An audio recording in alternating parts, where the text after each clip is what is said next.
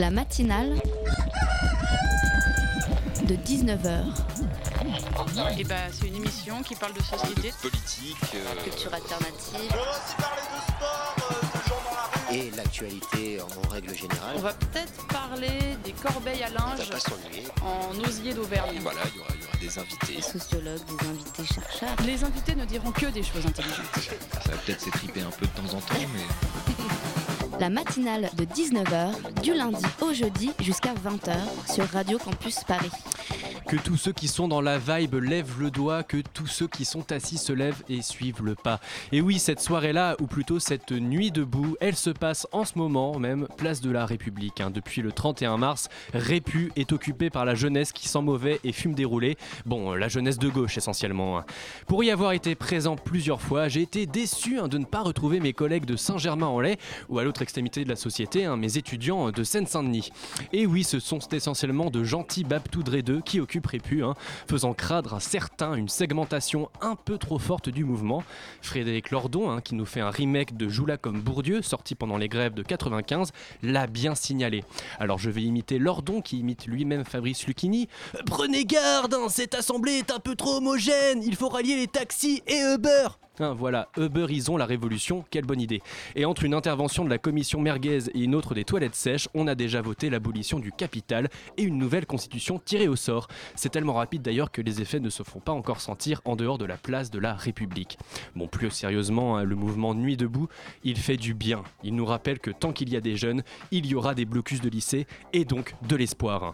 Moi qui, suis- moi qui suis si prompt à critiquer, je vais me rendre à Répu hein, après l'émission hein, pour partager une canette de 8-6 et une roulée avec le premier venu. hein. Viva la révolution et viva Noche des pieds. La matinale de 19h, le magazine de Radio Campus Paris. Alors bienvenue à tous et à toutes hein, sur le plateau de la matinale. Dans cette première partie d'émission, nous recevons Jacques de Maillard avec qui nous évoquerons les violences policières. Après un reportage sur les conditions de travail dans les startups, nous accueillerons Étienne Chailloux, co-réalisateur du film Le sociologue, pardon, et le mouton, avec des peluches hein, qui nous racontent les débats qu'il y a eu sur le mariage pour tous. Enfin, Michael nous parlera de l'actualité étudiante. Il est 19h passé de 3 minutes et vous êtes dans la matinale. Je t'ai dit le petit Y'a rien, regarde, regarde Voilà, c'est bon. Tu vas pas piquer la bière, hein Le plus dur, c'est d'éviter la bavure. C'est pas l'envie qui manque. On ne fait pas toujours ce qu'on veut. hein. Pas vrai? Ah, fils des chiennes. Bon, allez, on y va. Et non, ce n'était pas un enregistrement de portable, hein, mais bien l'extrait du film La haine. hein. On peut très bien imaginer ce type de violence aussi hein, dans, la réalité. Alors pour évoquer ce thème des violences policières, nous recevons Jacques de Maillard. Bonsoir Jacques. Alors vous êtes professeur de sciences politiques à l'université Versailles-Saint-Quentin. Vous avez notamment publié l'année dernière Sociologie de la police, politique, organisation et réforme aux éditions Armand Collin.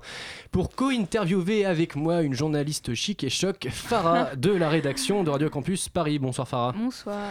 Alors, la police nationale va mettre en place, on l'a appris aujourd'hui, un outil statistique afin de mesurer les violences perpétrées par ses fonctionnaires, donc par les agents euh, de police. Est-ce que euh, ce type de mesure, ça vous satisfait, euh, Jacques de Maillard Oui, c'est un, c'est une évolution dans le bon sens. Euh, c'est une évolution dans le bon sens parce que jusque-là, euh, les mesures que l'on avait sont des mesures au mieux externes, c'est-à-dire faites par des organisations non gouvernementales, par des sites indépendants. Et là, on va avoir un outil qui manquait pro- produit par l'institution elle-même, qui est un outil qui va mesurer l'utilisation de la force et ses potentielles conséquences euh, en termes d'interruption euh, du temps de travail jusqu'à la mort. Ça, ça n'avait jamais été fait auparavant.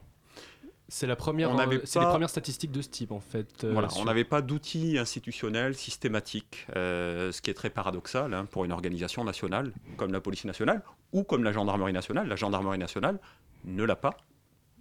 Farah. Et du coup, vous voulez nous parler de- concrètement des types de violences qui existent euh, policières? Alors, euh, dans, l'utilisation de la de la force par les par les services de police, euh, donc quand je dis service de police, je l'entends euh, au sens le plus large. hein, euh, ça va des polices municipales aux services de sécurité privée, en passant par police et, gendarmerie nationale. Au plus fort, c'est l'utilisation de la force létale. Au plus faible, l'utilisation de la violence, ça peut être des violences verbales, euh, et notamment, euh, il y a eu tout un débat autour des, des tutoiements euh, utilisés par les les forces de police. Ça fait partie de la violence, ça Le, le tutoiement, c'est vécu comme une, comme une violence On peut le, le définir, si on a une conception extensive euh, de ce qu'est euh, la violence, effectivement, euh, la violence verbale peut être considérée comme une forme de violence euh, par les services de police. Et les contrôles d'identité euh, aussi, ça peut être euh, considéré comme une violence ou euh, là. euh, Là, on commence à avoir. Le, le- le contrôle euh, Mhm. de police peut entraîner des violences, Euh, mais le contrôle en tant que tel n'en est pas une. Euh, souligner le fait que toute utilisation de la contrainte physique par la police n'est pas en soi une violence. On parle généralement de violence policière quand la violence est non proportionnelle à, à la situation rencontrée et d'utilisation de la force quand c'est proportionnel. Donc on parlera de violence po- policière quand c'est une utilisation de la force plus que proportionnelle à la, ce qu'exige la situation. Alors, euh, ces derniers jours, hein, les manifestations des jeunes euh, contre la loi travail ont été marquées par des vi- violences policières hein, qu'on n'a pas ou plus l'habitude de, voir. Euh, Est-ce que cette violence policière, elle est exceptionnelle du fait du contexte, terroriste notamment, ou est-ce qu'elle existe depuis toujours et est-ce que maintenant on la voit un peu plus? Donc, si on entend par violence l'utilisation de la force par les services de police, ça c'est quelque chose qui fait partie de l'exercice quotidien en quelque sorte de l'activité policière. Euh, On a euh, euh, beaucoup moins qu'aux États-Unis, euh, mais euh, régulièrement en France, un certain nombre de, de décès causés chaque année par les forces de l'ordre. Est-ce qu'un décès causé par les forces de l'ordre est une violence? Non, pas nécessairement dans la définition qu'on donne. L'utilisation de la force peut être proportionnée à la situation exigée. En revanche, la question des violences, c'est-à-dire l'utilisation excessive de la force, ça, ça a évidemment euh, toujours existé. L'une des dimensions qui est centrale aujourd'hui et qui fait qu'on en parle plus, c'est que d'une part, il peut y avoir des rapports. Il y a eu un très bon rapport euh, de l'ACAT, hein, la- l'association des chrétiens euh, pour l'abolition de la torture, qui s'appelle L'ordre et la force, euh, qui a eu beaucoup d'échos euh, médiatiques euh, ces, euh, ces dernières semaines. Euh, et on a une deuxième dimension qui est centrale, c'est l'utilisation de, ce de ce que sont les nouvelles technologies qui remettent en cause la version des forces de l'ordre. C'est-à-dire que normalement dans les enquêtes sur l'utilisation de- la violence, euh, on a toujours un problème, c'est qu'on tombe sur la parole des policiers contre la parole des, euh, des citoyens qui disent avoir été victimes. Et là, c'est avec- parole contre parole. Là, c'est on- et là, parole, quand c'est parole contre parole, globalement, les enquêtes euh, se terminent par euh, un non-lieu, enfin, n'aboutissent pas. Quand vous avez une vidéo, il y a eu le cas Chanteloup-Lévin récemment, où la vidéo contredit la version des policiers. Quand vous avez, comme c'est le cas récemment également dans le 19e arrondissement ou à Lille, des vidéos qui contredisent à nouveau la version des policiers. Donc là, on a un uti- une utilisation euh, des nouvelles technologies qui remettent en cause la seule version policière. Mais, euh, mais comment euh, expliquer l'opacité du ministère de l'Intérieur concernant euh, ces violences? Alors, euh, dans, euh, dans cette opacité, euh, on, a une tradition administrative française qui n'est pas spécifique à la police, hein, euh, d'ailleurs, qui est de, penser que, euh, comme la police est l'institution, euh, elle n'a pas besoin d'être transparente euh, parce qu'elle est légitime en tant que représentante de l'État. Donc il y a cette tradition qui est très forte. Euh, deuxième point, euh, c'est que toutes ces situations sont des situations humaines extrêmement euh, difficiles à décrypter, donc qui ajoutent encore de l'opacité. Troisième point, euh, c'est qu'il faut souligner quand même des évolutions très favorables euh, lors de ces dernières années.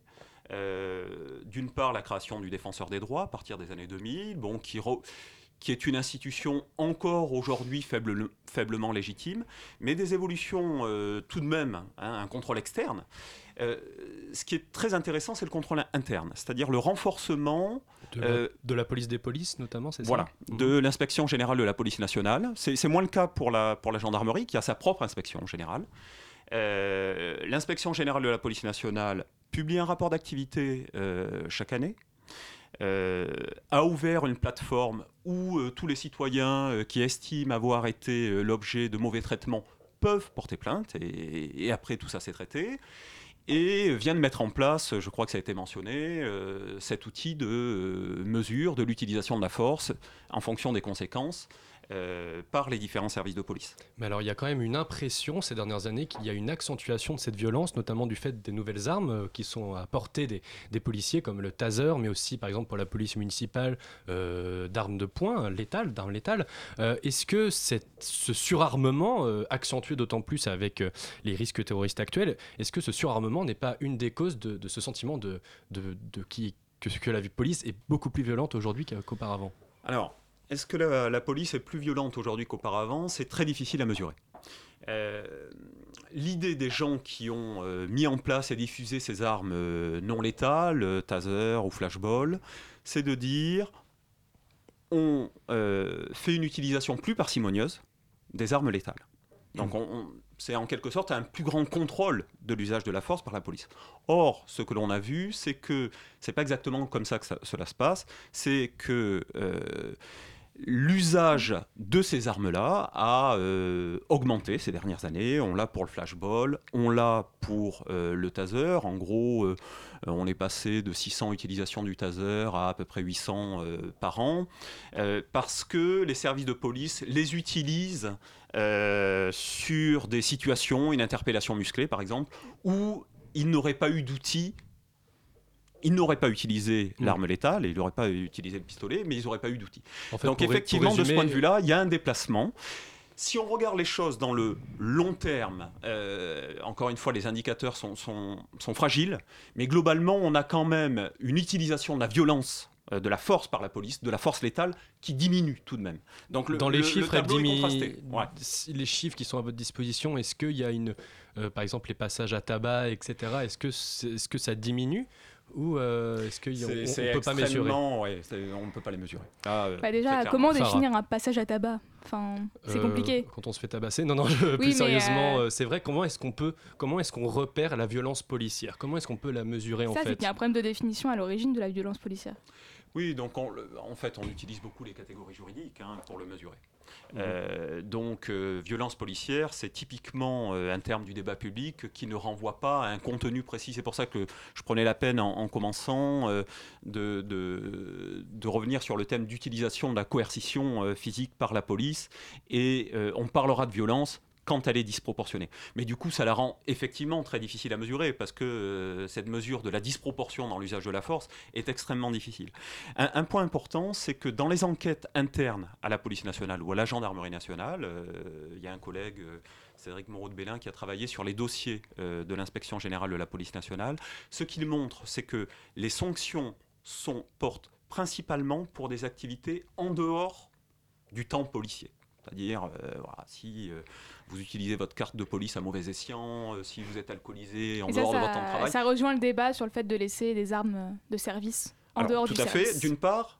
Et d'autre part, je termine dessus, c'est l'idée que quand il y a utilisation de la force pendant le service, les policiers sont très rarement sanctionnés parce qu'on retombe sur la situation parole du policier contre parole euh, du euh, citoyen. Alors on va poursuivre ce débat, mais avant on marque une première pause musicale.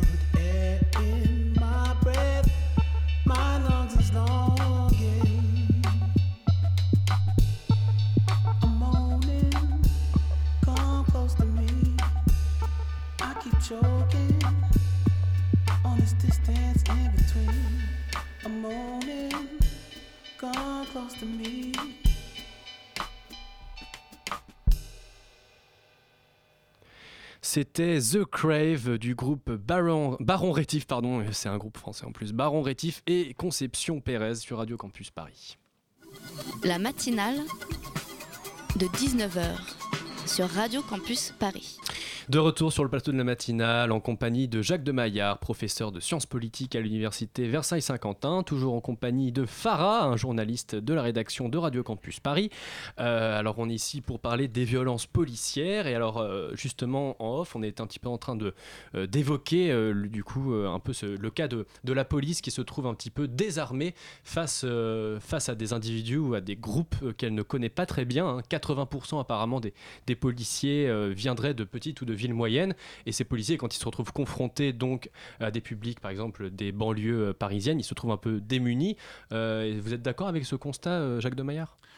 Oui, c'est euh, l'un des, l'un des effets pervers de la nationalisation du recrutement euh, des policiers qui, qui va avec... euh, c'est-à-dire les policiers c'est un concours national. Ils Voilà. peuvent être placés partout Voilà, euh, police nationale, gendarmerie, c'est un concours national. Et puis après, euh, comme toujours dans l'administration, euh, vous allez là où vos collègues ne veulent plus aller. Donc en fait, ce qu'on dit, c'est que la préfecture de police de Paris, donc Paris et Petite Couronne, est euh, la grande école euh, de police, parce que c'est là que euh, la quasi-totalité des gardiens de la paix commencent leur carrière. Alors ce qui effectivement pose question, c'est que une très très large partie de ces gardiens de la paix, ils viennent de villes petites et moyennes, de province, et leur désir principal, c'est d'y retourner. Euh, ils viennent pas des zones urbaines. Euh, et euh, ils sont assez peu préparés par leur formation elle-même euh, qui est une formation courte, de moins d'un an, très peu pratique, reposant très peu sur des mises en situation, à affronter des territoires où ils se sentent étrangers. Donc là, il y a un enjeu effectivement de familiarisation de la police euh, niveau- avec ces territoires. Au niveau du recrutement, c'est ça que tu Oui, voulais poser et on comme retrouve question. aussi ce débat avec les professeurs, euh, beaucoup de professeurs de collège. Moi, j'ai, enfin, il y a un professeur assez connu, Jérémy Fontagneux, euh, qui a fait euh, beaucoup de démarches pour faire une promotion concernant le 93, concernant le lycée du 93, et qui lui a été choqué en arrivant dans le 93 parce qu'il venait d'une petite ville aussi, et euh, de voir qu'on les avait pas prévenus et pas formés euh, à ce genre de population, et que ça mériterait une formation pour que les violences soient moins fortes et que le choc soit moins fort aussi. Mm, Oui, et par rapport à la police, du coup, peut-être Farah. euh, Oui, mais c'est un parallèle que qui est intéressant le, parce que le c'est un parallèle, concours- le parallèle est pertinent. c'est un oui, euh, concours oui. national Oui, aussi, oui, c'est je- la même le, chose. le parallèle, je dirais, est doublement pertinent. Le premier, c'est que c'est la, la même difficulté des administrations nationales. Euh, se retrouvent devant des, des concours euh, et ces concours euh, euh, dissocient en fait les professionnels des territoires sur lesquels ils interviennent. Donc, Régionaliser quand- quand le vous- concours, peut-être, euh, ce serait une euh, solution. Voilà, Euh, vous allez dans les villes, euh, vous allez dans les villes allemandes, euh, les policiers du, du land de Bade-Württemberg passent un concours dans ce land-là. Donc il y a, il Oui, y a en, moins en- cette en Allemagne, la police, là, est carrément, c'est une compétence des landers, donc Voilà. euh, il n'y a pas de police nationale, en fait. Voilà. Euh, Il y, a, il y a une police nationale, mais sur des compétences très, euh, très secondaires. hein. À Chicago, il faut que vous habitiez la ville de Chicago si vous êtes dans la police de Chicago. Donc euh, il y a une extériorité au territoire euh, en France qui est très forte et qui est aussi un très bon indicateur des relations euh, malaisées, je t'aime moi non plus, entre police et population. hein. Moi j'ai interviewé beaucoup de policiers qui me disent surtout ne pas habiter dans la circonscription, c'est-à-dire le, le territoire dans lequel j'exerce parce que je mettrai en danger ma famille, mes enfants, etc. Euh, qui est un propos très spécifique à nouveau à des policiers français. Les, les autres policiers occidentaux n'ont pas cette extériorité-là. C'était, je voulais dire, deuxième, euh, c'était pertinent aussi parce que l'éducation nationale a relativement innové pour les professeurs des écoles, en régionalisant le recrutement, euh, Académie de Versailles et Mm. Académie de Créteil. Et, et- et de ce point de vue-là, je crois qu'il y a un enjeu très fort de fidélisation des policiers dans leurs espaces et que les policiers qui commencent leur carrière en préfecture de police euh, puissent y rester pour former euh, les jeunes qui arrivent. Est-ce que la question de la rémunération, c'est une question sensible parmi la police? Parce qu'on parlait des professeurs, c'est une revendication forte euh, du, Mm. corps, euh, du corps enseignant, mais parmi les policiers, c'est une... euh, Non, ils sont relativement bien payés, je ne sais pas. C'est une question forte, mais ils sont relativement bien payés. Oui, donc euh, d'accord. Alors là, on a parlé un petit peu de l'origine géographique des, des policiers, donc euh, qui venaient des petites et, et moyennes villes. Euh, Est-ce qu'il y a aussi un problème au niveau, on va dire, du recrutement social et disons le mot ethnique Euh, Est-ce que euh, voilà, et, euh, en gros pour Mhm. dire les choses comme elles sont, est-ce qu'il y a trop de, enfin, ou- ou en tout cas pas assez euh, de, de- de représentants des diversités euh, euh, dans la police nationale? Bon, c'est une question très difficile. Une Mm. question très difficile parce que euh, tout simplement on ne peut pas la mesurer. Euh, Il y a des collègues qui l'ont approximé à partir des prénoms des élèves euh, en école de police, mais le prénom ça vous donne qu'une indication. hein. On peut s'appeler euh, Vincent et être un catholique africain, euh, donc euh, on peut être antillais. Enfin, bref, ce n'est qu'une approximation. Moi, je pense qu'effectivement, on a une police euh, qui euh, manque très sérieusement de, diversité. On peut le poser tout simplement, si on veut rester dans un cadre euh, républicain à la française, on n'a pas suffisamment de policiers qui viennent des classes populaires et des quartiers urbains difficiles. Donc là, il y a un enjeu de recrutement qui est absolument central. J'ajoute juste un petit point, c'est que le changement des relations entre la police euh, américaine et la population noire entre les années 60 et les années 2000, hein, qui est sensible aux États-Unis, les relations se sont euh, très nettement améliorées, s'est accompagné d'une bien plus grande représentation des Noirs dans les polices. Euh, on est passé de, moins de 10% à des polices comme à Washington où vous avez plus de policiers noirs que de policiers blancs. Donc cette dimension-là est quelque chose, à mon avis, d'absolument central euh, dans les politiques de recrutement de la police. Et vous ne pensez pas aussi qu'il faudrait euh, engager des politiques de promotion aussi de la profession de policier? Parce que c'est une des professions euh, qu'on voit assez négativement, comme, euh, bah, comme les professeurs toujours, où euh, on sait qu'on va être en situation de difficulté si on se retrouve dans des quartiers populaires, ce genre de choses, voilà, qu'on ne devrait pas plutôt promouvoir ces professions pour régler le souci des violences policières aussi. C'est- Il y, a- une question centrale qui est très compliquée parce que euh, cette communication-là, il y, a- le risque de, euh, de jeter une bouteille à la mer. hein. Comment on change l'image de la police? Mais je reste convaincu que euh, la police a un travail à faire de communication.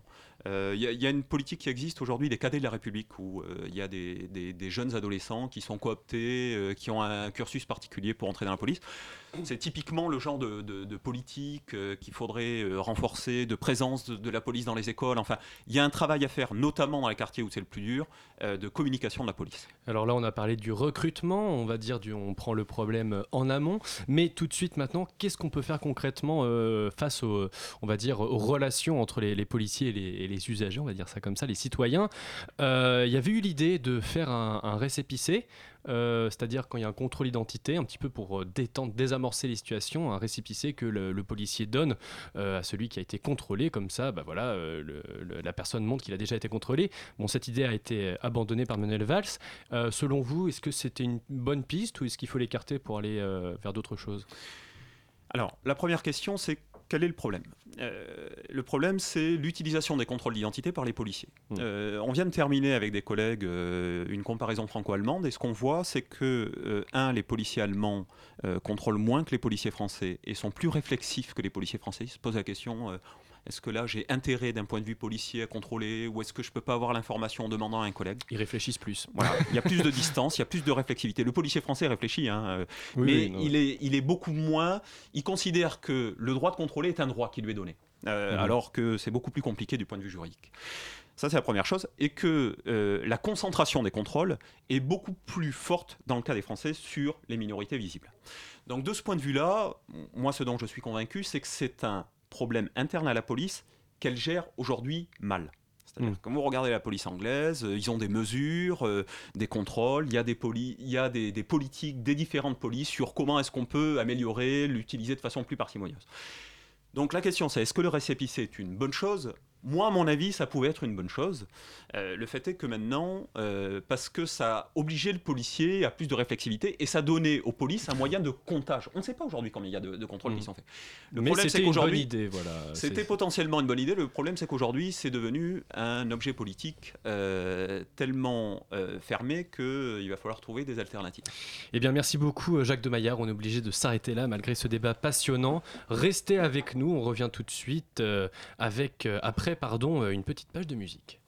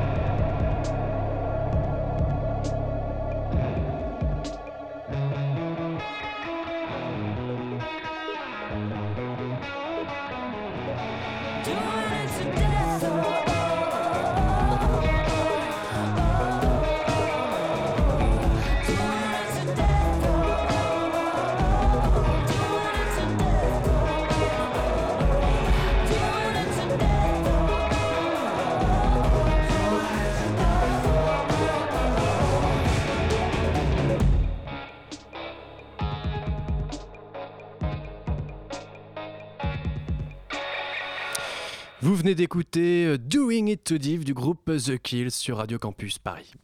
La matinale de 19h du lundi au jeudi jusqu'à 20h sur Radio Campus Paris. Et pour continuer notre série de reportages sur le travail, Bastien est allé à la rencontre des start-upers, hein, des start-up donc, et de leurs conditions de travail. Ces entrepreneurs, hein, souvent de jeunes diplômés, évoluent dans un univers professionnel bien particulier, mais dont le modèle semble voué à se développer. Analysons ensemble euh, ces conditions de travail. On écoute tout de suite le reportage de Bastien. Augmentation du temps de travail, heures supplémentaires moins payées, licenciements facilités, la loi El Khomri véhicule une approche très libérale du travail. Mais il existe un milieu où flexibilité, prise de risque et journée à rallonge sont déjà monnaie courante, celui des startups. Pour en savoir plus, je me suis rendu au Nouma, un espace de coworking et accélérateur de startups situé à Paris. des startups qui sont accélérées. Visite guidée. Et au deuxième étage, c'est la troisième activité de l'UMA qui est euh, euh, l'accélération enfin, des projets euh, de grands groupes. Cécile Thibault, je suis startup manager au NUMA, donc je suis en charge de l'activité d'accélération des startups. Alors le NUMA, c'est un réseau d'innovation. On accompagne l'innovation euh, dans tous les segments de la société. Nous, chez NUMA, on a encore 79% des startups qui sont passées chez nous qui sont encore en activité. L'entrepreneuriat, il peut être ouvert à tous. Ouvert à tous, mais avec quelques critères bien précis malgré tout. Euh, si on parle de rythme de travail euh, des entrepreneurs, il n'est pas tenable sur une vie entière. Moi, je vois les heures que font les entrepreneurs ici. On est sur du 90 heures semaine. Ce mode de vie flexible, il est possible si vous êtes en pleine possession de vos moyens, si euh, vous savez euh, que euh, si jamais votre start-up est ferme, vous pourrez retomber et trouver un boulot parce que vous avez un joli diplôme. Je vois pas une personne qui a 43 ans, qui a déjà enchaîné un certain nombre de, boulots, le faire sauf si c'est de manière temporaire et surtout pas de manière imposée. Car flexibilité rime souvent avec précarité. Il y a une précarité sociale, parce qu'avant de se payer, bah, les périodes, enfin, avant d'avoir le, le fameux payback, ou même, de, même si les gens génèrent de l'argent dans leur start-up, les bons le réinvestissent dans l'entreprise avant de se payer. Et justement, ces fameux start-upers, j'ai eu l'occasion de les rencontrer au dernier étage du Nouma. Nathan travaille pour Wilty, une start-up qui développe la fidélisation client en club de fitness. Le rythme de travail est soutenu. La journée type, elle est, euh, elle est assez longue en général, du 9h, 22h30, 23h à peu près, euh, week-end compris. En début de semaine, on va essayer de faire un débrief ensemble de ce qui s'est passé sur la semaine d'avant. Donc de mettre au clair voilà, euh, où chacun en est, parce qu'on a chacun notre domaine de compétences. Ensuite, on va bah, se mettre au travail chacun et puis on va prendre le, le flux qui arrive euh, et essayer de le traiter au mieux. C'est très évolutif, au final on, on redéfinit tous les jours un peu ce qu'on est et ce qu'on fait. En soi, je dirais que non, il n'y a pas de journée type et c'est aussi ça qui fait un peu le, le bonheur d'être dans ce métier-là. Et côté finance, le salaire n'est pas tout à fait là. Alors on a commencé à se rémunérer voilà, il y a peu de temps. Euh, sur la partie d'avant, on avait tout simplement euh, des économies. Pas suffisant pour le convaincre de trouver un emploi plus classique. Avoir un métier très cadré où j'ai des horaires de bureau fixes, je pense que ça serait pas pour moi. J'ai besoin de challenge, j'ai besoin d'apporter ma touche, d'avoir une vision que je peux euh, déployer, etc. Et j'ai besoin de, flexibilité aussi. Dans un grand groupe où les choses sont bien fixées, etc., où il y a plein d'imperfections mais qu'on ne peut pas résoudre, je pense que euh, ça serait compliqué pour moi de, gérer ça. Mais voilà, aujourd'hui, je suis fermé à ni à l'un ni à l'autre puisque j'ai pas essayé encore de, de travailler dans une entreprise en fait. Même constat pour Daniel, cofondateur d'une start-up de recharge d'objets électriques. La société tend vers son type d'emploi. J'ai croisé pas mal de gens qui euh, en avaient marre de leur situation actuelle dans un travail euh, assez standard, qui du coup quittent à avoir une situation précaire, autant euh, que ça soit une situation où on est maître de, ce que l'on fait et de son produit. Donc je pense que oui, il y a une situation de précarité au début, au départ, lorsqu'on est start-upper, et que le financement se fait en cours et non avant. Mais il est à mon avis plutôt symptomatique de notre marché euh, actuel du travail plutôt que de, de la start-up en elle-même. Une observation que nuance Olivier Marty. Il est sociologue, spécialiste des startups. Le but, c'est c'est de- d'engranger rapidement des profits, donc c'est une logique euh, économique euh, marquée. Ce qui est certain, c'est que ce qui va avec, c'est une vision très monétisée de, du, du social, hein, donc où les, les rapports sociaux sont marqués par les échanges monétaires et le, le gain pécunier. Les, les bénéfices sociaux de l'administration, des grandes organisations qui, valent pour les PME sont en partie remis en cause par ces, euh, nouvelles organisations où l'investissement prime avant tout, l'investissement en temps euh, et en énergie prime avant tout, et on est assez peu regardant sur euh, les droits des, salariés et ce, qui peut les protéger. À l'orée des années 2000, euh, c'était un modèle qui était vanté par les médias et porté au nu. 15 ans après, on se rend compte que effectivement, c'était peut-être d'avant-garde et que via la loi travail ou, ou via d'autres réformes, euh, ce modèle-là devient une réalité et passe euh, ou devient une norme. Effectivement difficile et, critiquable, euh, d'une part parce que c'est un modèle qui vient du monde anglo-saxon et que nous sommes en France, d'autre part parce que c'est un modèle marqué par une nouvelle technologie, ensuite parce que c'est un univers où évoluent de- des jeunes et des diplômés alors que toutes les, entreprises, les organisations françaises ne sont pas dans ce cas-là. Donc ce- serait dangereux de vouloir tout formater à l'image de cet univers-là qui reste... euh, qui reste clos avec ses propres règles qui lui sont adaptées mais qui ne sont pas nécessairement adaptées à, à l'ensemble de la société française. Aujourd'hui, un cinquième des entreprises créées chaque année seraient des startups et un tiers des 18-34 ans déclarent avoir envie d'entreprendre malgré les risques et les exigences que les startups supposent. Merci Bastien euh, pour ce reportage. Vous êtes toujours sur Radio Campus Paris et on continue dans la matinale. La matinale de 19h. Le magazine de Radio Campus Paris. Du lundi au jeudi jusqu'à 20h. Et nous continuons cette émission euh, dans notre deuxième partie. Nous recevons Mathias Terry, hein, euh, euh, Étienne Chailloux. Voilà, je- j'ai sauté une ligne dans mon conducteur, et Ah le, là mal- là. euh, le, le malheureux. Non, non, on reçoit évidemment Étienne Chailloux, le co-réalisateur du film Le sociologue et l'ourson. le troll en fait. avec donc Mathias Terry qui malheureusement n'a pas pu être présent avec nous. ça, parce hein. qu'il est en déplacement à Bayonne. Voilà, et donc euh, il pourra nous écouter en podcast, il n'y a aucun souci. En co-interview, un Béatrix, hein, donc ce n'est pas la reine des Pays-Bas, mais elle a tout d'une princesse, hein, elle pose des questions Oh. comme elle boit des moritos, c'est-à-dire à la chaîne. hein. Bonsoir Béatrix. Bonsoir. Alors de septembre 2012 à mai 2013, la France est enflammée donc sur le projet de loi du mariage pour tous, et durant cette période, la sociologue Irène Terry, elle raconte un peu à son fils les débats autour de cette question c'est l'enjeu, euh, c'est le sujet de ce documentaire. Et alors l'originalité, hein, c'est que c'est raconté à travers des petites peluches. Alors je pense qu'on va pouvoir les entendre d'ailleurs avec l'extrait de cette bande-annonce. Allô Mathias, Allô maman, ça va? Je suis dans le métro et j'ai plus que 10% de batterie. Alors c'est juste pour te dire que ça y est, le film est fini. Ah c'est super, ah ça, ça, je vais dire ça à ton père, il va être aux anges. Et donc maintenant, je peux t'en parler un peu plus. Ouais. On a fait une bonne partie du film en utilisant les discussions qu'on a eues tous les deux au téléphone. Ah bon? Ouais. Et ensuite, on a utilisé le son de ces enregistrements et on a recréé des scènes avec des jouets et des peluches. Ah bon? Euh, voilà. Je me représente même plus quelles étaient nos discussions au téléphone. C'est quand tu me faisais parler de ma, de ma famille, non? Ouais, quand tu me parlais de ta grand-mère, euh, de ta famille, mais aussi de plein d'autres choses.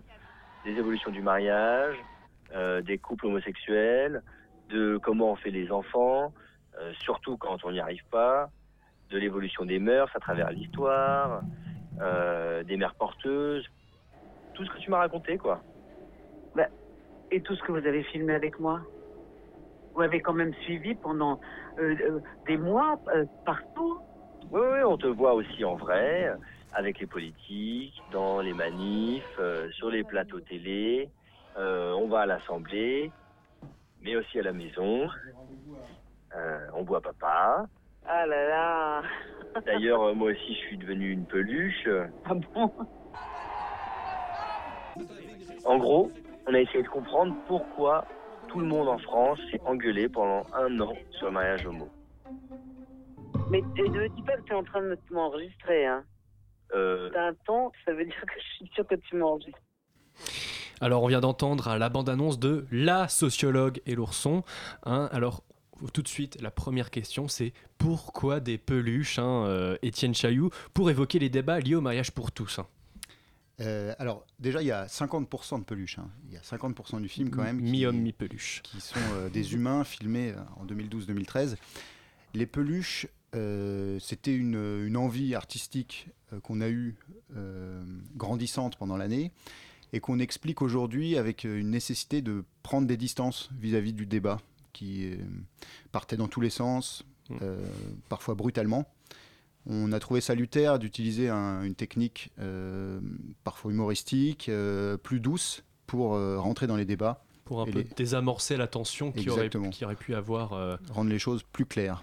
Et on plus câlines, du peut coup. faire un peu un Béatrix. parallèle, je dirais, avec la mise en scène qu'on retrouve parfois dans la vie politique et euh, cette espèce de théâtralisation, on se croirait presque parfois dans le théâtre de Guignol avec les petites peluches, etc. C'était quelque chose que vous aviez fait intentionnellement? Complètement. Ça, c'est une euh, réflexion qu'on s'était faite assez tôt. Irène Terry nous avait annoncé euh, à peu près tout ce qui allait se passer euh, pendant l'année, sans en connaître évidemment les proportions. C'est-à-dire, on ne s'imaginait pas euh, l'ampleur des manifestations contre le projet de loi, mais on savait qu'il y aurait des réactions. Elle nous avait euh, raconté que tout d'abord le, projet allait euh, fuiter, que euh, certaines personnes publiques vont prendre la parole, lancer des, phrases un peu outrancières, puis ça va réagir. Elle nous avait raconté un peu tout, et on s'était imaginé à ce moment-là un, petit théâtre. Donc on avait déjà en germe le- les idées de la marionnette. D'accord, parce que c'est vrai que c'est amusant parce que les, les premières archives et euh, notamment les enregistrements euh, téléphoniques entre Mathias euh, et sa mère euh, datent vraiment dès, euh, dès septembre 2012. Donc c'est quelque chose que vous aviez vraiment anticipé, le, le mouvement qu'il allait avoir avec cette loi, Euh, oui, alors le, le téléphone. dans ses proportions en tout Au cas. début, on ne savait pas exactement ce qu'on en ferait. C'est euh, deux mois après le début des débats qu'on a eu l'idée de la marionnette. On a commencé euh, simplement à enregistrer du, du matériau parce qu'on aimait beaucoup le ton d'Irène Terry euh, quand elle était au téléphone avec son fils ou quand elle discutait de manière euh, assez euh, ouverte avec son fils sans qu'il y ait une caméra qui, qui enregistre ses paroles. Elle prenait, dès, dès qu'on pointait la caméra, elle prenait rapidement un ton un peu professoral qu'on a essayé de casser. Voilà. Elle, elle s'est habituée justement à ce qu'il y ait toujours une caméra au fur et à mesure. le ton, c'est un petit peu c'est plus familier? Bien sûr, ouais. Ça c'est un travail de, de longue haleine, mais euh, tout le monde s'habitue à la caméra hein, quand, quand la caméra s'installe. C'est vrai que un- un- le résultat est assez euh, intimiste. On rentre vraiment dans, dans l'intimité de, de la famille euh, donc euh, des, des Terry. Euh, Est-ce que c'était une façon aussi d'aborder, je dirais, euh, le thème principal euh, du, du débat, c'est-à-dire euh, la famille, c'est-à-dire rentrer dès le départ dans cette intimité, dans la complexité des relations qu'il peut y avoir entre un mère, une- un fils, Oui, bien sûr, ça en, ça en faisait partie. Irène Terry est une sociologue spécialiste de la famille, on peut le dire, une des plus grandes ex- expertes en France de, l'histoire de la famille. Et c'est euh, elle qui, nous a euh, vraiment motivés au départ euh, à, travers ces histoires, à travers les choses qu'on découvrait. Moi, au début, j'avais jamais imaginé qu'on puisse réfléchir à l'histoire de la famille. Je sentais bien que ma génération était différente de celle de mes parents et de mes grands-parents, mais de là à en tirer des, presque des théories euh, sociologiques, euh, j'avais jamais imaginé ça. Et elle, elle a fait tout ce travail-là. Et, elle dit des choses qui paraissent simples, mais c'est 30 ans de travail et, et, et c'est pas, pas évident de voir les choses. Vous avez été surpris parfois des découvertes que vous avez faites euh, durant, durant le tournage? Vous disiez par rapport euh, à la famille, voilà, est-ce qui vous séparez de vos parents et qu'est-ce que vous avez découvert de... Il y a des choses qui vous ont chamboulé sur la Euh, famille hein Sur la famille, je, je dirais pas tellement, puisque je, je pense qu'on on suit les évolutions de notre temps, donc on, on- on ressent les choses. Donc euh, Mathias et moi, on était évidemment pour ce projet de loi. Euh, au départ du projet, on, Irène nous avait dit mais essayez de filmer des familles homoparentales, c'est là que c'est là que ça se joue, c'est- très intéressant. Et en rencontrant des familles homo- homoparentales, on avait trouvé ça assez banal en, en somme. On n'arrivait pas à en tirer des séquences. Donc c'est pas tant ça qui m'a qui m'a marqué que, euh, que que le théâtre de la fabrication d'une loi. C'est assez paradoxal. C'était plus les coulisses un petit peu du processus législatif. Alors, euh, avant de poursuivre le débat, on s'offre une petite pause musicale. Et non, on, euh, on continue le débat. le débat continue, chante. c'est- c'est le direct. Là, là, là, là. Béatrix, tu avais une question. Euh, oui, parce que c'est vrai que euh, c'est une approche qui est finalement très pédagogique dans le film, euh, dans sa forme, avec la mise en scène de, de peluche, et finalement dans le fond, avec une certaine vulgarisation de l'histoire des sciences, comme on l'a rappelé, on retrouve un petit peu l'évolution de la procréation assistée, etc., et de concepts sociologiques, donc de la sociologie de la famille. Et du coup, qui est-ce que vous ciblez, en fait, au départ dans ce, dans ce film hein Qui était votre cible Ah, principale? J'ai jamais euh, réfléchi comme ça pour faire un film. Euh, je crois que la cible principale, c'est nous-mêmes. C'est euh, c'est les questions euh, spontanées qui nous viennent à l'esprit. C'était pas les Quand- opposants ou alors les enfants, essayer de, de rendre Petit à la petit, chose. hein. on a essayé de, de rendre le, le débat plus accessible. C'est-à-dire qu'on entendait chez les opposants à la fois des, euh, des propos euh, terriblement homophobes. On entendait aussi, en creusant un peu, en enlevant la couche de communication qui a mis Brigitte Barjot, euh, des doutes, des gens qui tout simplement n'avaient pas, s'étaient pas fait une opinion assez tranchée sur le sujet. Je crois que ça nous a aidé de d'essayer de parler à ces gens-là. Alors cette fois, il me semble que le vinyle est bien dans la platine disque. hein. On va pouvoir enfin s'écouter cette musique euh, sur Radio Campus Paris.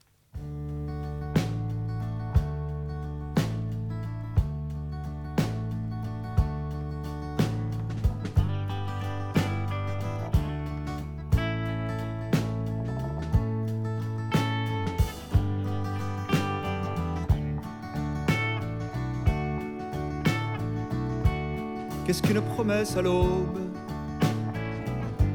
Que dire au matin d'après? Nous étions faits l'un pour l'autre. Et ta peau, couleur ébène, se pose sur un lit d'herbe pleine. Elle était vierge à 20 ans. C'est le début de son règne. S'est étendue dans le chanvre. Elle était nue, j'étais blême, tout blanc. Puis elle implore le silence.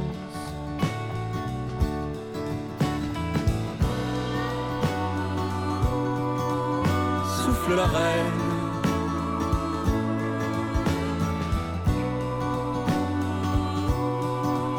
J'ai mis le vent.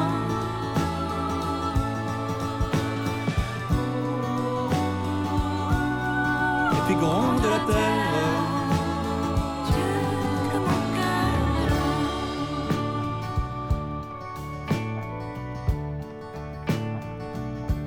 Elle a refermé ses doigts et m'a regardé pleurer. Combien de larmes l'on doit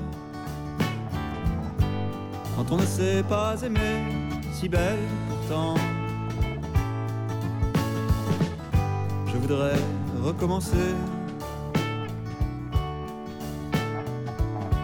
Qu'est-ce que tu dis par la rose? Voici le matin d'après. Chaque pas que je pose m'éloigne encore de l'été, ta rose. Sera bientôt fané.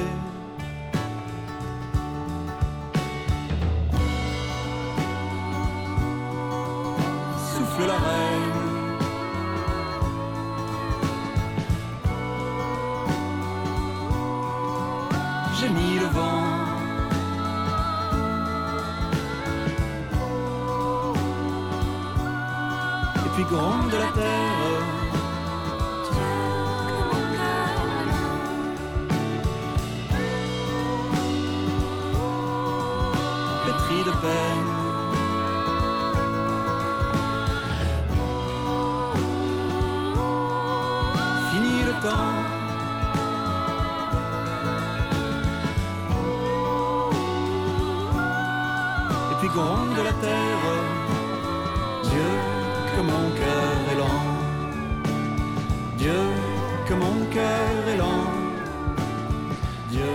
Sortez le Lexomil, non je rigole, Dieu que mon cœur est lent, de Baptiste Amont sur Radio Campus Paris. La matinale de 19h. De retour sur le plateau de la matinale, toujours en compagnie d'Étienne Chailloux hein, pour euh, le documentaire La sociologue et l'ourson. Toujours aussi euh, avec nous euh, Béatrix, hein, journaliste à la rédaction de Radio Campus Paris. Alors Béatrix, tu voulais réagir par rapport aux propos qu'on tenait en off hein, et notamment tu avais une question. Oui, tout à fait. Comme c'est original. donc, euh, on le voit dans le film, Irène Théry est donc sociologue de la famille, consultée par François Hollande, alors que le texte est en préparation. Mais elle est également militante. Euh, là, on est vraiment dans la conception du sociologue engagé euh, au sens bourdeusien. Est-ce que du coup, il n'y a pas un risque au final parfois de brouiller les frontières entre l'avis d'experts, de professionnels et le discours militantiste? Alors, on a interrogé Irène Théry précisément là-dessus pendant le, le débat, puisque nous faisions aussi un peu la, la part des, des choses. On se disait, un sociologue ne doit-il pas rester euh, neutre dans son euh, laboratoire de sociologie? Et euh, Irène nous a dit tout simplement, c'est impossible. C'est-à-dire, euh, en étant sociologue, on est forcément engagé. Donc, c'était à nous de, de mettre le, le curseur euh, de, qu'on choisissait. Est-ce qu'il fallait aller loin dans le militantisme ou, euh, ou s'arrêter à, des interrogations Et alors pour le coup, vous, vous qualifiez votre film non pas de film engagé, mili- enfin militant, mais de film citoyen en fait, euh, qui en participe au débat public en fait. De fi- de film engagé, je dirais. Alors Oui. c'est quoi cette Mm. différence entre film engagé et, euh, et film militant enfin, Et je, je pense que c'est- assez euh, subtil la, la différence Mm. parfois. Euh, je dirais que c'est une posture euh, interrogative plus qu'une euh, posture affirmative. D'accord. Voilà, si vous on pose les questions, on donne pas les réponses. Par exemple. D'accord. Voilà. C'est ce qu'on a essayé de faire. Comme je disais tout à l'heure, c'est aussi euh, d'entendre le- des questions d'en face, tout Mhm. simplement. Et alors, par rapport à ce débat, euh, vous disiez que euh, vous y étiez, enfin, vous, vous étiez engagé, puisqu'on ne peut pas être euh, désengagé de ça, si je peux dire. Vous en avez pensé quoi des débats autour du mariage pour tous, à titre personnel? Alors, à titre personnel, j'ai trouvé ça démesurément long. Mhm. Et euh, comme euh, professionnel, on va dire, de, de l'image, Mathias et moi, on, on était assez euh, choqués par le- les procédés des, des anti-mariages pour tous. C'est-à-dire, on, ne pouvait- C'est-à-dire, oui. bah, on ne pouvait pas s'empêcher de, de voir toutes les stratégies de communication qui étaient développées et qui euh, nuisaient au, au débat. C'est- C'est-à-dire que Barjot et, et la bande C'était de- du lobbying à l'époque quand même. euh, c'était euh, une, une stratégie de communication. Je ne sais pas si on peut appeler ça du, tout à fait du lobbying, mais c'était euh, prendre, essayer de ne jamais être catalogué, euh, alors que c'était globalement une, une pensée euh, assez réac et un peu à droite, beaucoup à droite. S'entourer de gens de gauche pour faire croire qu'on est aussi à gauche, s'entourer d'homosexuels pour faire croire qu'on n'est pas homophobe, etc. Et euh, maintenant, ça fait trois ans à peu près que la, que la loi est passée. Est-ce que vous pensez qu'il y a encore un travail de pédagogie à faire là-dessus? Énorme, bien sûr. La loi, c'est euh, par rapport aux, aux intentions de départ de la loi, n'est pas hum, n'était pas complète. Au départ, il y avait euh, l'envie de d'amener la PMA pour les couples de lesbiennes. Cette euh, disposition a complètement sauté dans le texte de loi suite aux oppositions de la rue. Euh, c'est un débat qui continue. Irène Théry euh, continue le combat pour ce, ce point-là, la PMA sur les, pour les couples de lesbiennes, pour la GPA dite éthique qu'on évoque dans le film. Et puis euh, la famille continue d'évoluer. Il y aura toujours des débats là-dessus. Euh, Est-ce que vous avez envie de réutiliser ce procédé des peluches, mais pour un autre sujet? Euh, Est-ce qu'il y, a un- il y a un autre sujet pour lequel voilà, euh, les petites peluches auraient un intérêt selon vous? Non, aujourd'hui non. Vous n'avez pas de projet de documentaire Non, non, c'était la première fois qu'on utilisait les peluches. Mathias et moi, on essaie toujours de trouver un procédé cohérent avec notre sujet. Euh, donc, s'il y a un autre sujet, c'est s'y prête peut-être, mais, Mais ce euh, n'est pas l'ordre du jour. Pas pour du tout. l'instant. On n'est pas spécialisé en peluche. Béatrix, une dernière question. Oui, la, sem- la- la France pardon, semblait un peu en retard pour autoriser euh, le mariage gay, notamment par rapport à ses voisins européens. Mais finalement, euh, l'Italie vient tout juste euh, de l'adopter et sans y inclure euh, l'adoption, on voit que dans de nombreux pays, ça continue à coincer. Est-ce que ça vous donne envie de traduire le film et de l'exporter, euh, d'exporter un petit peu votre pédagogie à l'étranger? Oui, bien sûr, tout en sachant que à chaque pays sa particularité. C'est-à-dire que le, le projet de loi a, a eu cette histoire en France parce que euh, y a une histoire juridique en France assez complexe. Et donc ça, ça explique aussi que, que ça a, a clashé en France et que ça n'a pas clashé en Angleterre. On a des conceptions différentes. Et alors juste euh, peut-être des informations euh, pratiques, dans, dans quelle salle, où est-ce qu'on peut regarder le, ce film? Alors ce film sort à Paris euh, pour l'instant dans quatre salles. Donc, au MK de Beaubourg, Mhm. MK de Quai de Seine, au 7 Parnassien et au 3 Luxembourg. Et juste à côté de Paris, à Pantin, au Ciné 104. D'accord, et bien écoutez, euh, donc merci. il, est, il est sorti euh, hier. Il est sorti hier. Et, il faut s'y précipiter cette semaine. Bah, euh, C'est cette semaine que tout se joue. Donc euh, précipitez-vous pour voir La sociologue et l'ourson, hein, réalisé par Étienne Chailloux et Mathias Théry. Merci beaucoup à vous, Étienne Chailloux, d'être venu nous parler de ce documentaire. Merci, Merci. à toi, Béatrix. La matinale de 19h, le magazine de Radio Campus Paris. Du lundi au jeudi jusqu'à 20h. Salut Mickaël, alors l'actu étudiante est une fois de plus très chargée cette semaine. Tu vas commencer par nous parler du Crous. Du COSU, pardon. C'est du Crous, COSU. Alors, Radio Campus Paris vous fait gagner vos places pour le, proca- pour le prochain concert du COSU ou Chœur et Orchestre Sorbonne Université. Ça aura lieu mercredi prochain à la basilique Sainte-Clotilde, près de l'Assemblée nationale. Au programme, Saint-Saëns, Franck Martin, Brahms, Schicksalslied et César Franck. Voilà, donc si vous voulez gagner vos places, envoyez-nous un mail à promo at radiocampusparis.org. Sinon, il y a également en ce moment une expo consacrée à l'assaut. Vous pouvez y voir des portraits des musiciens du COSU et des clichés des concerts de l'assaut pris par le photographe Léo Andrés. Cette expo est visible à Jussieu jusqu'au 27 mai. D'accord, et maintenant tu as des choses à nous dire sur le premier événement de la foire musicale. Alors, la foire musicale est une asso qui veut faire réfléchir sur la musique à travers des événements. Là, ils organisent Bazar, leur première foire, ce samedi au studio Albatros à Montreuil. Le thème de cette première sera l'aléa dans la musique, que ce soit le contrôle du hasard ou la place laissée à l'inattendu par le compositeur. Vous y trouverez une série d'ateliers participatifs et des performances pluridisciplinaires. Une buvette, buvette sera également mise en place pour que vous puissiez vous ressourcer. Une buvite, oui. Alors, ok, donc samedi a lieu également la journée d'information sur les chantiers internationaux de bénévoles et les volontariats. Alors cette journée organisée par le réseau d'associations Co-Travaux vous permettra de rencontrer des associations qui vous renseigneront sur les chantiers internationaux de bénévoles et les volontariats, que ce soit en France ou à l'étranger. Alors les chantiers internationaux, qu'est-ce que c'est? Pendant plusieurs semaines, des bénévoles de différentes nationalités sont réunis autour d'un projet utile à la collectivité. Ça peut être la restauration du patrimoine, la protection de l'environnement ou encore des projets de solidarité. Chaque groupe gère collectivement l'organisation du travail, les loisirs, les repas, etc. Pour participer à ces chantiers internationaux, il suffit d'avoir plus de 14 ans. Le volontariat, c'est le même principe, mais c'est un engagement de plus longue durée. Ça peut aller jusqu'à un an, sur un projet d'intérêt général. Une structure d'accueil vous offre un terrain d'apprentissage et d'expérimentation dans le cadre d'un projet collectif. Voilà, donc cette journée a lieu ce samedi au carrefour des associations parisiennes dans le 12e arrondissement. Et pour finir, deux rendez-vous musicaux qui vont récompenser des groupes étudiants. Alors, mercredi prochain au FGO Barbara, vous pourrez voir sur scène les quatre finalistes du tremplin de musique actuelle Sorbonne Live. Vous pourrez écouter la pop psychédélique du duo Charlotte et Magon, les balades nocturnes de Lucas Gabriel, la pop aux influences jazz et brésiliennes du groupe Moritz, et le groupe Overground Prophet et son style alternatif. Le public aura son mot à dire puisqu'il remettra un prix. L'entrée est libre, mais il faut obligatoirement réserver sur Internet. Sinon, les demi-finales d'amplitude, le tremplin rock pour les étudiants franciliens de BSA de Label, auront aussi lieu à partir de la semaine prochaine. La première demi-finale aura lieu jeudi 14 et la seconde jeudi 21 au Supersonic à Bastille, près de Bastille. Les groupes encore en lice se disputeront une place pour la finale qui aura lieu en mai. Chaque demi-finale est gratuite et sera suivie d'un DJ. Et vous retrouverez évidemment toutes les infos sur la page web de la matinale.